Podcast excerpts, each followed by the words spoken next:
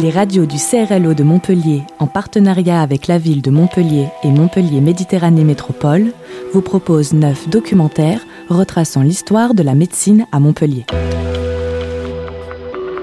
Une série d'entretiens avec des historiens, des guides, des médecins, des structures médicales et des responsables des labos à la pointe de la recherche.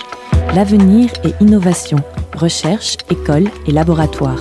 Un documentaire proposé par Radio Clapas.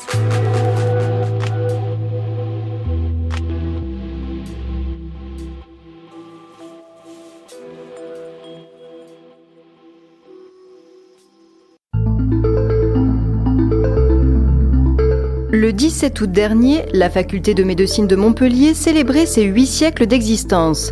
Si 800 ans plus tard, la médecine fait toujours briller notre ville sur le plan international, comment au cours du temps la pratique a-t-elle évolué? Quelles sont les technologies du futur sur lesquelles les médecins peuvent désormais s'appuyer? Du papier à la 3D, la médecine du progrès? Un magazine proposé et réalisé par Amaury Caillot, Mélanie Charpentier et Pierre-Jean Pignède. Des outils à la pointe, des disciplines de plus en plus spécialisées et performantes, au fil du temps, la médecine montpelliéraine n'a cessé d'évoluer et de progresser. Durant cette émission, nous vous expliquerons comment l'enseignement et la pratique se sont modernisés, mais pour comprendre et saisir pleinement les idées de cette médecine du futur, il nous faut remonter le temps. Notre histoire commence en 1181. Montpellier est alors la propriété de la dynastie des Guillem depuis 200 ans. Le seigneur en place, Guillem VIII, accorde le droit d'exercer et de distribuer l'enseignement de la médecine. Ici naissent les bases de la culture de la médecine à Montpellier. Au début du XIIIe siècle, les seigneurs de Guillem sont chassés du pouvoir par les rois d'Aragon, une dynastie qui règne sur le nord de l'Espagne. Sous leur protectorat, Montpellier se développe à une vitesse impressionnante, notamment grâce à son port qui devient la principale porte d'entrée des épices en France. En un siècle, la ville explose démographiquement, passant de 10 000 habitants en 1200 à 40 000 en 1300, devenant ainsi la deuxième ville la plus peuplée de France après Paris. Cette période que les historiens définissent comme l'apogée de la ville voit également sortir de son état préhistorique la médecine montpelliéraine. Le 17 août 1220, le cardinal Conrad confère ses premiers statuts à l'Université de Montpellier. La faculté de médecine voit officiellement le jour à cette date. Au fil des siècles, la faculté de médecine se tisse une magnifique réputation. Elle accueille d'éminents médecins comme Arnaud de Villeneuve ou Guy de Chauliac, des personnalités qui ont aujourd'hui donné leur nom aux différents hôpitaux de la ville. À travers huit siècles d'histoire et d'évolution, la médecine à Montpellier est devenue plus qu'une tradition. C'est un patrimoine commun qui est attaché à la mémoire de tous les Montpelliérains. Il est temps pour nous désormais de tourner notre regard sur le présent et sur l'avenir de cette pratique qui a fait la renommée de toute une cité. Pour commencer cette exploration, direction le nouveau campus de santé qui se situe sur le site du CHU La Péronie. Inaugurée en 2017, cette faculté high-tech peut accueillir jusqu'à 3600 étudiants. Elle reçoit ceux qui se destinent à la médecine, à l'odontologie, la maïotique, la pharmacie ainsi que des unités de recherche. Professeur et doyen de la faculté de médecine, Michel Mondin nous éclaire sur les modifications d'apprentissage des futurs médecins. Cette année, les 800 ans de l'université de médecine de Montpellier, qui est un concept particulier parce que c'est un concept où en fait vous validez dans une organisation par la diplomation que vous certifiez les savoirs. C'est-à-dire qu'avant, n'importe qui pouvait enseigner la médecine que ce soit avec euh, un certain professionnalisme, que ce soit en étant du pur charlatanisme. Et donc, quelque part, ces 800 ans sont très importants parce que c'est l'importance de la certification, c'est l'importance du fait scientifique validé. Et actuellement, avec euh, la crise du Covid, quand vous voyez les discussions sans fin sur le port du masque, sur un mètre, un mètre cinquante, un mètre vingt-cinq, deux mètres, sur le vaccin, et les discussions sans fin que l'on a alors que les faits scientifiques existent, ça rappelle l'importance de ce qu'est une université au sens de la validation des savoirs et du fait scientifique. Depuis ces années, est-ce que vous avez vu la, pratique de la médecine changer et notamment l'apprentissage de la médecine? Concernant l'apprentissage, en effet, on a deux choses qui arrivent. La première chose, c'est que on voit le caractère tout relatif du savoir pur, de la connaissance. Pourquoi? Parce qu'elle est d'abord avec une croissance exponentielle. Vous avez un article toutes les 10 secondes, une nouveauté. Et donc la masse de savoir est très très importante. Et donc quelque part, il faut avoir une relation par rapport à ce savoir qui est complètement différente et plus donc des méthodes pédagogiques pour faciliter son intégration, savoir l'utiliser, savoir où aller la chercher et surtout aller chercher ce qui sera nouveau dans un an, dans un mois, dans six mois. Donc on a une modification du paradigme d'apprentissage du savoir.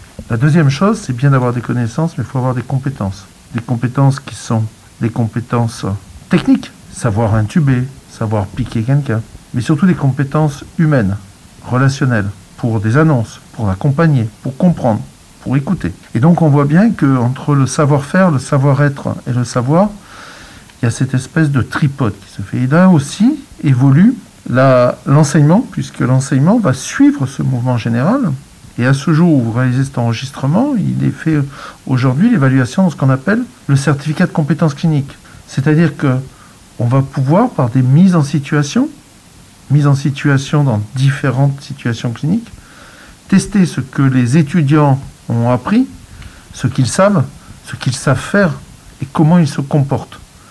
Donc on voit bien qu'en effet, il y a une évolution à la fois dans le curriculum, comme on dit, c'est-à-dire le package à apprendre, la façon dont on apprend au travers des stages, les plateformes de simulation, les mises en situation, et comment on évalue, c'est-à-dire on n'évalue pas uniquement que des connaissances, on vient maintenant évaluer des compétences. Et ceci va enchaîner avec euh, l'an prochain la mise en place de la nouvelle réforme du deuxième cycle des études médicales qui ne fait que poursuivre ce mouvement général de façon que chaque étudiant, en effet, puisse, au sortir de sa formation, avoir une validation de ses connaissances. Aujourd'hui, on est au beau milieu d'une avancée majeure dans, le domaine de la médecine et de la technologie, c'est celle de l'intelligence artificielle et notamment de la présence de, de la robotique dans les blocs opératoires. Est-ce que les étudiants sont, amenés à justement aborder ces sujets au moment de leur, formation Moi-même, si vous voulez, je suis dans une spécialité chirurgicale qui utilise des robots, que ce soit pour la chirurgie au niveau de, des cancers des voies aériennes ou au niveau de l'oreille. Donc en effet, il y a une formation d'interne sur ces outils. Maintenant, il ne faut pas oublier que la plupart des robots ne sont en aucune autonomie actuellement et donc sont pilotés. Donc on apprend un peu à conduire des voitures et on n'est pas encore à rentrer dans une voiture conduite autonome. Actuellement, dans la pratique de la vie de tous les jours, les robots vont intéresser, suivant les spécialités, entre le volume de 1% des activités chirurgicales à au mieux 20%. Donc il faut bien comprendre et, faire attention à l'effet mode. Et en effet, il faut apprendre aux jeunes chirurgiens ces techniques. De la même façon, on apprend aux différents étudiants ce qu'est l'intelligence artificielle, quels sont les apports d'intelligence artificielle en termes de définition d'algorithmes, et en même temps les éléments pour contrôler ce type de raisonnement. Mais actuellement, dans la pratique de la vie de tous les jours, l'application, même si elle est sensationnelle, reste encore du domaine de l'exception. Le jour où on aura plus de 10% des actes qui sont faits en intelligence artificielle, Là, on changera le paradigme. Pour l'instant, on est surtout à apprendre ce qu'est l'intelligence artificielle, savoir quelles sont les applications. Et actuellement, on n'a pas d'enseignement ciblé sur la partie définition de l'intelligence artificielle parce que ce n'est pas du rôle des praticiens, des soignants, mais plutôt on leur apprend comment se positionner par rapport à ces outils dans le futur. Actuellement, une fois de plus, on est dans une médecine basée sur l'intelligence artificielle qui reste en plein développement. Pour cette année, quels sont les grands travaux de la faculté de médecine? Alors les grands travaux pour cette année à, venir, c'est d'une part la, cette mise en place de réforme du premier cycle avec ce qu'on appelle les PASS et les LAS, c'est-à-dire que pour aller ce qu'on appelle en MMOP, c'est-à-dire en médecine, maïotique, odontologie, pharmacie, par ordre alphabétique. On va pouvoir s'inscrire soit dans une première année santé, soit être dans une licence orientation santé. Donc on a plus d'une dizaine de filières réparties sur tout le territoire, à Perpignan, à Nîmes, à Montpellier, qui permet de suivre à la fois des études de sciences, de droit, d'économie, et en même temps de pouvoir rentrer en deuxième année de, de santé. Donc ça, c'est le premier chantier. Le deuxième chantier, c'est qu'en effet, on est en train, puisque la première année a changé, de repyramider la deuxième et troisième année pour que ce qui n'était plus fait en première année soit fait en deuxième et troisième année. Donc on est en train de réformer ces deux années d'études. En même temps, on met en place la mise en place de ce qu'on appelle la réforme du deuxième cycle, avec les compétences, avec une nouvelle méthode d'évaluation, un nouveau programme. Tout ça, ça se prépare les trois ans. Et en même temps, on finit la mise en place de la dernière phase, la troisième et dernière phase de l'internat, c'est-à-dire du troisième cycle des études médicales. vous voyez, à tous les étages, il se passe quelque chose et on a vraiment du pain sur la planche dans, dans cette année de réforme qui est très c'est toujours très compliqué parce que on est dans un jeu de dominos. Il faut toujours réfléchir deux, trois dominos après quelle est l'incidence de ce qu'on fait tomber, pas tomber. Et donc derrière, c'est un travail collaboratif avec l'ensemble des associations étudiantes, des conseils, des enseignants pour mettre en place et bien sûr l'ensemble des acteurs administratifs. Vous voyez la complexité de l'édifice.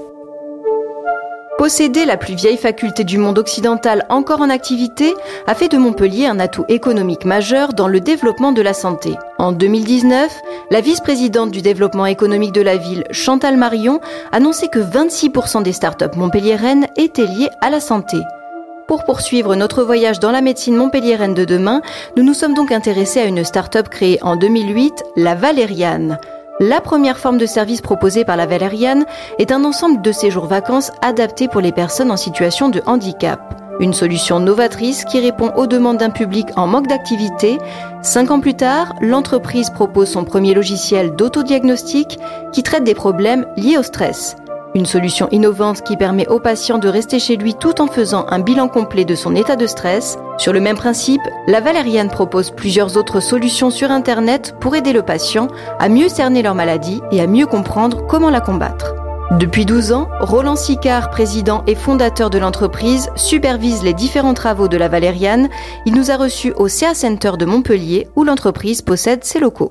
Notre Graal, c'est euh, faciliter la santé pour euh, chaque individu, mais aussi pour euh, chaque personne en interaction avec le personnel de santé. Alors faciliter la santé, ça passe par aider les gens à prévenir leur état de santé et conserver leur santé dans un vieillissement réussi. Également, accompagner les patients, les malades chroniques dans leur parcours santé pour leur faciliter et puis faciliter aussi, bien sûr, les soins qu'ils doivent suivre. Quand on travaille dans une entreprise ou quand on dirige une entreprise qui est, euh, à, on va dire, à 90% basée sur le net, comment mettre en place euh, ce réseau humain à travers l'écran des gens? Bah, disons que pour envoyer à la Valériane, tu es responsable des R&D et pour avoir des idées, surtout quand on veut faciliter la santé des gens, c'est de se mettre à la place des malades, mettre à la place de ces personnes-là. Voilà pourquoi à la base, hein, une bonne idée à, médecine, elle est d'abord humaniste, c'est-à-dire on va d'abord réfléchir à quel bénéfice d'usage, à quel bénéfice santé cette idée, ce service ou cette technologie euh, va répondre. Notre toute dernière innovation qu'on a fait à la Valériane, qui est un dispositif de dispensation de médicaments, hein, qui est peut-être un des piluliers les plus évolués au monde,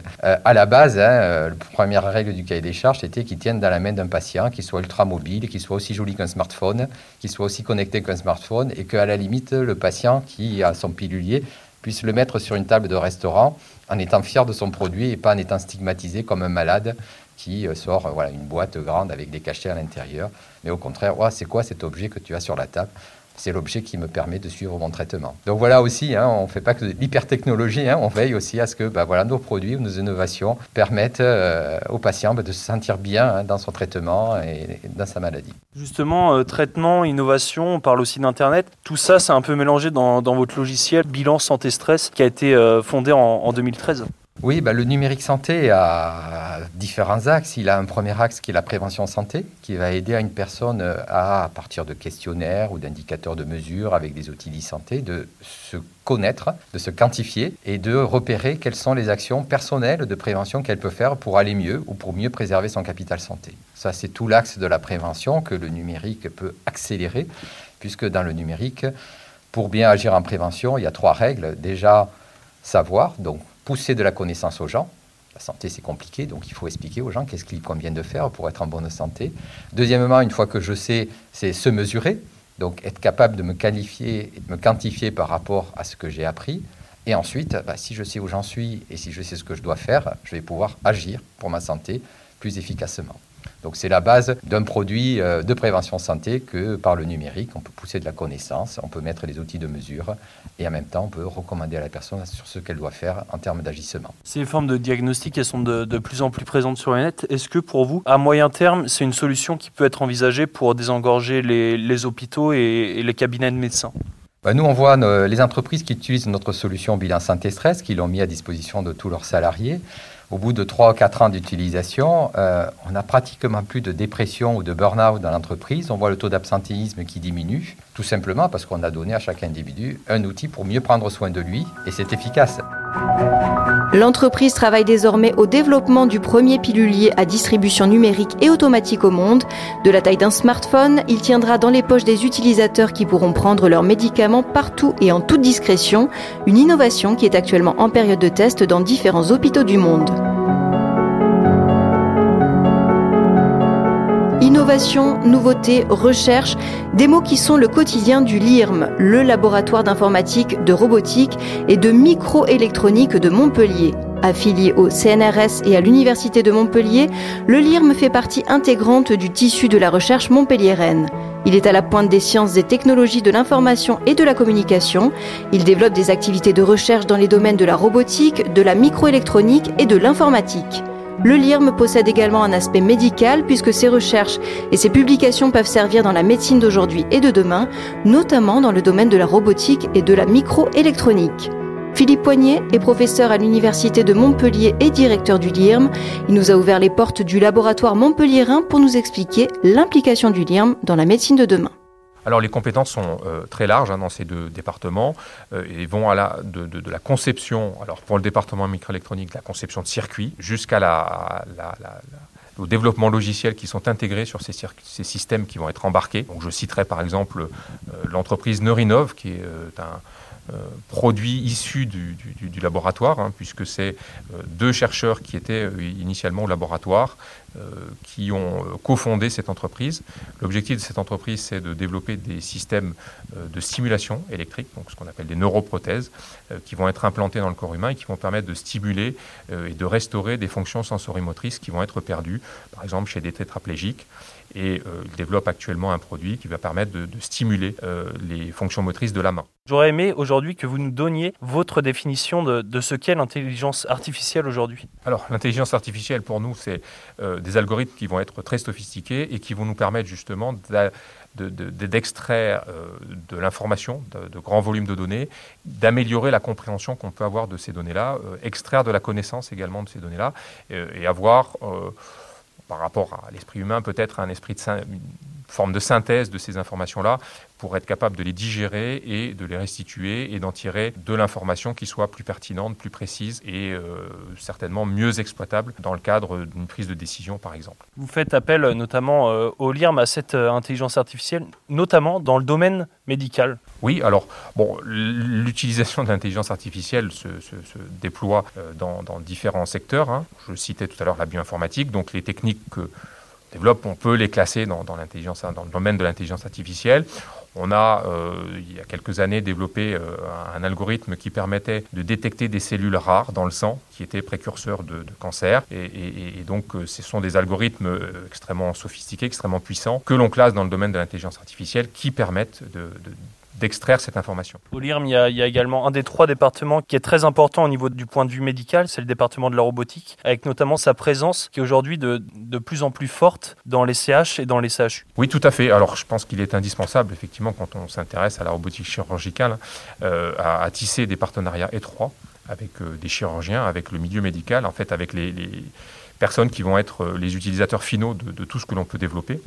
Et donc on a euh, différents types de partenariats. On est aussi euh, implanté à la faculté de médecine, justement pour être euh, dès la formation initiale des, chirurgiens au, plus près des besoins et être capable de réaliser en fait toute la formation ou de participer à la formation de ces chirurgiens afin soit capable d'utiliser euh, de la façon la plus pertinente et la plus efficace possible ces nouvelles technologies. On développe euh, dans le département robotique, hein, on, a aussi un spectre large en fait de de recherche en, lien avec la chirurgie, on va concevoir des robots de nouveaux instruments, de nouveaux dispositifs médicaux qui vont permettre aux chirurgiens de réaliser de façon plus précise, de façon plus fine leurs gestes.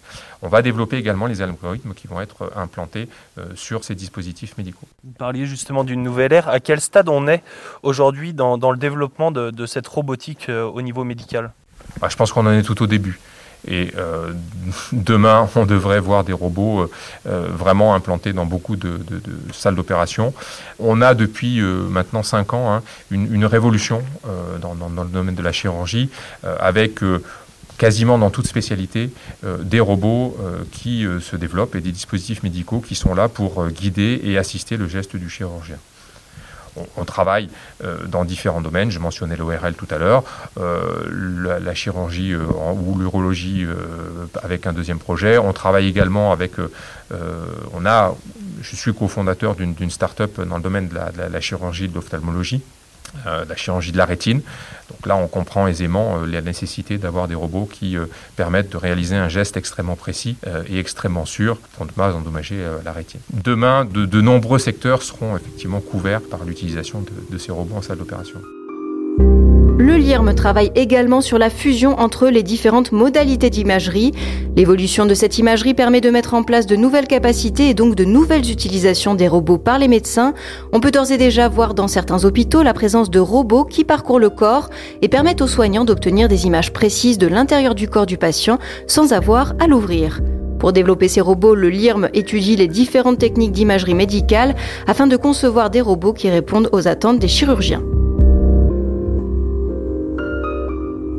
Direction maintenant l'hôpital Guy de Chauliac. Construit dans les années 70, les soignants sur place mènent principalement des activités de neurosciences. Outre cette pratique, un organe de recherche est spécifiquement lié au service soignant afin de développer les possibilités de l'imagerie médicale. Mais concrètement, quelle place occupe l'imagerie médicale dans la médecine montpelliéraine? La réponse avec Nicolas Mangeau de Champfleur, neuroradiologue à Guy de Chauliac.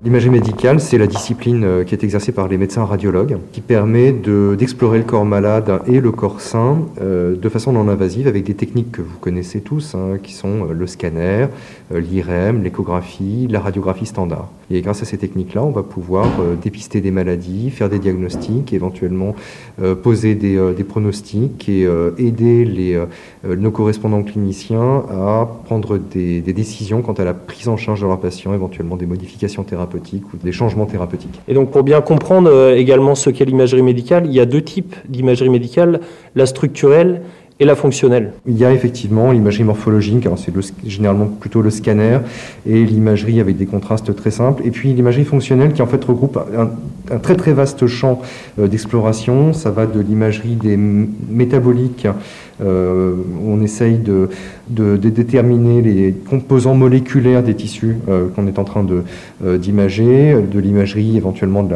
de, l'hémodynamique, alors pour ce qui m'intéresse le cerveau, hein, le, flux sanguin dans le cerveau. Et puis ensuite, dans cette imagerie fonctionnelle, il y a tout ce qu'on appelle l'imagerie d'activation ou l'imagerie de tâche qui permet de voir le fonctionnement du cerveau en réponse à des situations données ou à des tâches données. Est-ce que vous pourriez nous, nous dire où en est aujourd'hui le parc Montpellier en tant qu'imagerie médicale? Alors pour répondre à votre question, on a beaucoup de chance à Montpellier. Euh, c'est un parc qui est très développé, aussi bien dans le secteur public que dans le secteur privé, avec beaucoup d'équipements lourds, scanners IRM, probablement pas suffisamment, on espère en avoir plus, euh, mais euh, par rapport à d'autres régions, on a énormément de chance, par rapport à d'autres départements ou d'autres communes. Et les radiologues sont des radiologues qui sont d'excellence hein, sur, le, sur, le, sur le site de Montpellier. Est-ce qu'on pourrait parler d'un pôle d'excellence de cette thématique de l'imagerie médicale ici à Montpellier? Ah oui, je crois que l'école de Montpellier est euh, vraiment euh, reconnue du point de vue national et international euh, par toute la communauté radiologique et médicale au sens plus large. L'hôpital Guy de Chauliac continue de développer son armada de matériel haute technologie puisqu'un troisième IRM devrait prendre place dans les prochains mois au sein de ce service. On continue notre périple autour de l'innovation de la médecine montpelliéraine en restant au cœur de cette pratique de l'imagerie médicale. Mille vues, une start-up française créée en 2016 a développé un logiciel permettant d'analyser les radios et de donner un bilan santé rapide le plus fiable. Cette solution permet notamment aux radiologues de limiter les erreurs de diagnostic. Cette innovation est déjà présente dans de nombreux centres hospitaliers de France et elle devrait arriver dans un des CH du département de l'Hérault dans les prochaines semaines. Une innovation dont nous parle Aïssa Khalifa, le directeur général de Mille En fait, euh, le fondateur de Mille qui s'appelle Alexandre Parpalex, est radiologue et à l'occasion de, de gardes qu'il prenait euh, dans des établissements hospitaliers, il s'est rendu compte que les radiologues étaient submergés par euh, des, demandes euh, d'interprétation de radiographie d'urgence. Il faut savoir qu'il y a à peu près deux patients sur trois qui arrivent aux urgences qui ont une, une radio et euh, que ces interprétations n'étaient pas faites en temps réel et donc que ça laissait le médecin urgentiste seul pour l'interprétation pendant le temps de, des radiographies. Donc il s'est dit il y a probablement une, un workflow, euh, un processus à améliorer euh, là-dedans. Il a commencé à travailler avec une équipe euh, issue de, de, de Polytechnique euh, sur la modélisation d'algorithmes permettant d'analyser automatiquement ces, ces radiographies. Ce processus a pris deux ans et demi à peu près et à partir de de 2018, euh, Vues a été euh, créé avec euh, pour objectif de commercialiser cette solution qui s'appelle Smart Urgence. Maintenant que vous avez fait ce, petit récapitulatif de, de l'entreprise, de la start-up, je voudrais parler avec vous de cette initiative justement médicale que Vues a créée, cette IA qui permet d'analyser les radios. Est-ce que vous pouvez justement éclaircir pour les auditeurs et pour moi le, but et le fonctionnement de cet outil? Quand vous arrivez aux urgences, on vous fait une radio. cette radio est envoyée de manière entièrement sécurisée dans des conditions de, euh, cryptage, d'anonymisation et, d'hébergement conformes à toute la réglementation française vers nos serveurs, et elle est interprétée avec un, retour en temps réel. Ce retour, euh, quand on dit en temps réel, en, moins de deux minutes. Ce, retour, il comporte euh, trois types d'informations. La première information, c'est une information sur euh, la nature du résultat, c'est-à-dire est-ce que l'examen est normal, est-ce qu'il est pathologique ou est-ce qu'il est dans une zone de, de doute, euh, une zone de doute qui pourrait être par exemple une ancienne radio, euh, une ancienne fracture qui serait consolidée mais que euh, l'algorithme verrait comme une, une fracture potentielle. Ça permet de renvoyer tout de suite vers le médecin urgentiste des informations très importantes et lui permet d'éviter un, un faux positif, c'est-à-dire un examen qui jugerait potentiellement pathologique et pour lequel il demanderait des examens complémentaires qui sont longs, coûteux et, euh, inutiles puisque euh, la radio est, est, en fait normale. Donc ça, c'est la première information qui revient très vite sur le médecin urgentiste. La deuxième information qui, qui revient pour tous les examens jugés normaux, c'est un pré-compte rendu euh, documenté qui lui permet aussi de gagner du temps, qui permet au radiologue ou euh, au, euh, à l'urgentiste de, de, gagner du temps dans la rédaction du compte rendu. Et la troisième information, pour les examens pathologiques, c'est une probabilité, un, un, score de probabilité de, de, la fracture, ce score étant de toute façon, en règle générale, au-dessus de 99%. Donc avec, euh, avec tout ça, on, on améliore considérablement le, processus de prise en charge des urgences en permettant, un, à l'urgentiste euh, d'être assisté par une, solution qui a un niveau de, de performance euh, proche de celle d'un radiologue expert, hein, et en, en, permettant au radiologue éventuellement de se focaliser sur les examens pour lesquels sa, sa compétence est euh, indispensable, c'est-à-dire euh, les examens qui sont pathologiques. Donc là, on est bien dans, dans l'assistance et pas dans le remplacement. Ah, on est complètement dans l'assistance. D'ailleurs, on n'utilise pas le terme d'intelligence artificielle, on utilise le terme d'intelligence augmentée et on ajoute l'intelligence augmentée utile. Donc, c'est vraiment l'idée que euh, on va faciliter le travail des acteurs, on va certainement pas les, les, remplacer. Il y a déjà plusieurs structures médicales qui ont mis en place euh, ce service dans, dans, justement les services de radiologie que propose Millevues. Ah. Est-ce que vous avez eu des, des, des, retours des radiologues? Des retours positifs des radiologues et des retours positifs des urgentistes également. on a plusieurs évaluations qui sont en, en cours, mais globalement, ce qu'on voit, c'est que dans environ 10% des cas, euh, ce qui est important, ça permet de changer l'opinion de l'urgentiste sur, euh, sur l'examen. Donc là, on parle, parle d'un changement de, point de vue du radiologue euh, justement sur sa profession, mais nous, en tant que patients, est-ce que ça change grand-chose en, soi pour nous? Ça permet de changer plusieurs choses pour le patient. D'abord, il faut savoir que euh, aujourd'hui, un patient, il attend souvent pas très très longtemps pour passer son examen. Par contre, il attend euh, beaucoup plus pour avoir le résultat de son examen et pour être euh, et, pour pouvoir quitter les, les, urgences ou être hospitalisé. Donc, euh, on accélère considérablement le processus puisqu'on apporte sur un sujet qui est un sujet critique dans le, processus de prise en charge une réponse immédiate.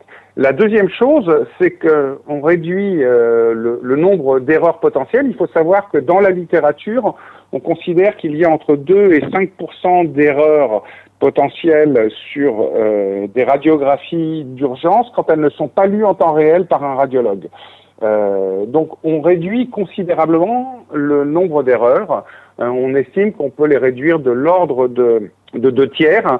Le nombre d'erreurs diagnostiques, soit de pathologies manquées, soit de pathologies, euh, enfin d'examens qui seraient jugés positifs, alors qu'en fait le patient euh, n'a rien et à qui euh, patient à qui on va demander de, de faire un scanner, par exemple, euh, qui s'avère in fine coûteux, irradiant et, surtout inutile si la radiologie, euh, si la radiographie initiale était euh, était correcte. Donc on améliore le résultat pour les patients on leur apporte une sécurité, on apporte une sécurité aux urgentistes et surtout on permet de réduire le temps de passage aux urgences de manière euh, significative. Innovation scientifique, nouvelles technologies, la médecine montpelliéraine est à la pointe et ne cesse de se réinventer. Moderniser et transformer l'hôpital, tel est le cap fixé d'ici 2040, avec à l'appui un livre blanc de 83 pages qui explique les orientations futures. Augmentation des capacités d'accueil des patients, modernisation des services, création de nouveaux bâtiments. Ce plan d'action sur 20 ans est le défi de demain. Il devrait coûter 915 millions d'euros. Du papier à la 3D, la médecine du progrès. Ce magazine dédié à la recherche et à l'innovation médicale a été réalisé en collaboration avec la ville de Montpellier et Montpellier Méditerranée Métropole.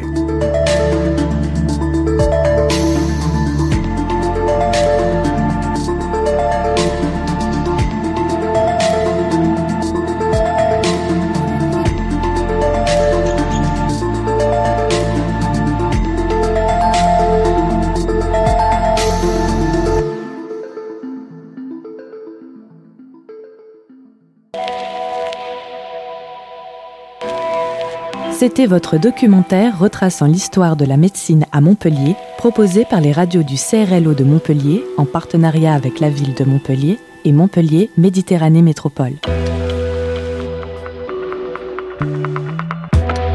Retrouvez tous ces documentaires en podcast sur les sites de Radio Clapas, Radio Campus Montpellier et Divergence FM.